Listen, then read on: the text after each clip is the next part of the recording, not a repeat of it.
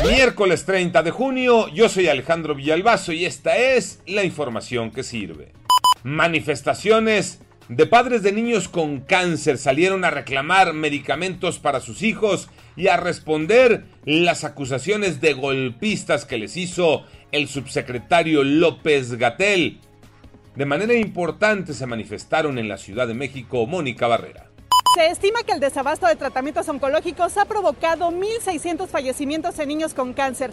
Este miércoles, la Asociación de Padres de Familia con Niños Enfermos se manifestó en la Terminal 1 del Aeropuerto Internacional de la Ciudad de México para exigir abasto de tratamientos en hospitales del sector salud. COVID-19 los números, Iñaki Manero. En datos oficiales, la Secretaría de Salud confirma que la curva epidemiológica en el país aumentó a 15%. En ese momento hay 35.288 personas que son potenciales transmisoras del virus SARS-CoV-2. La mayoría de estas están en Ciudad de México, Baja California Sur y Tabasco.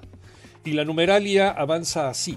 195 personas fallecieron en las últimas 24 horas, con lo que llegamos a 232.803 personas lamentablemente fallecidas por la pandemia. La cifra de contagios llegó a 2.513.164 personas, ya que en las últimas horas se sumaron 5.711 nuevos casos, así que a seguirse cuidando. Un partido más que molero.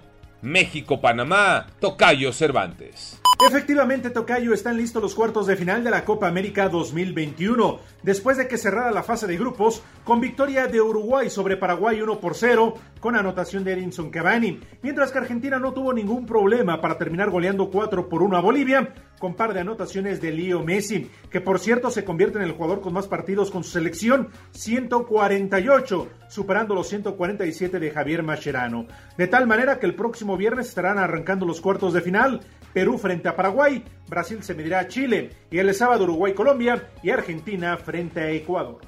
Yo soy Alejandro Villalbazo, nos escuchamos como todos los días de 6 a 10 de la mañana, 88.9 y en digital a través de iHeartRadio. Pásenla bien, muy bien, donde quiera que estén.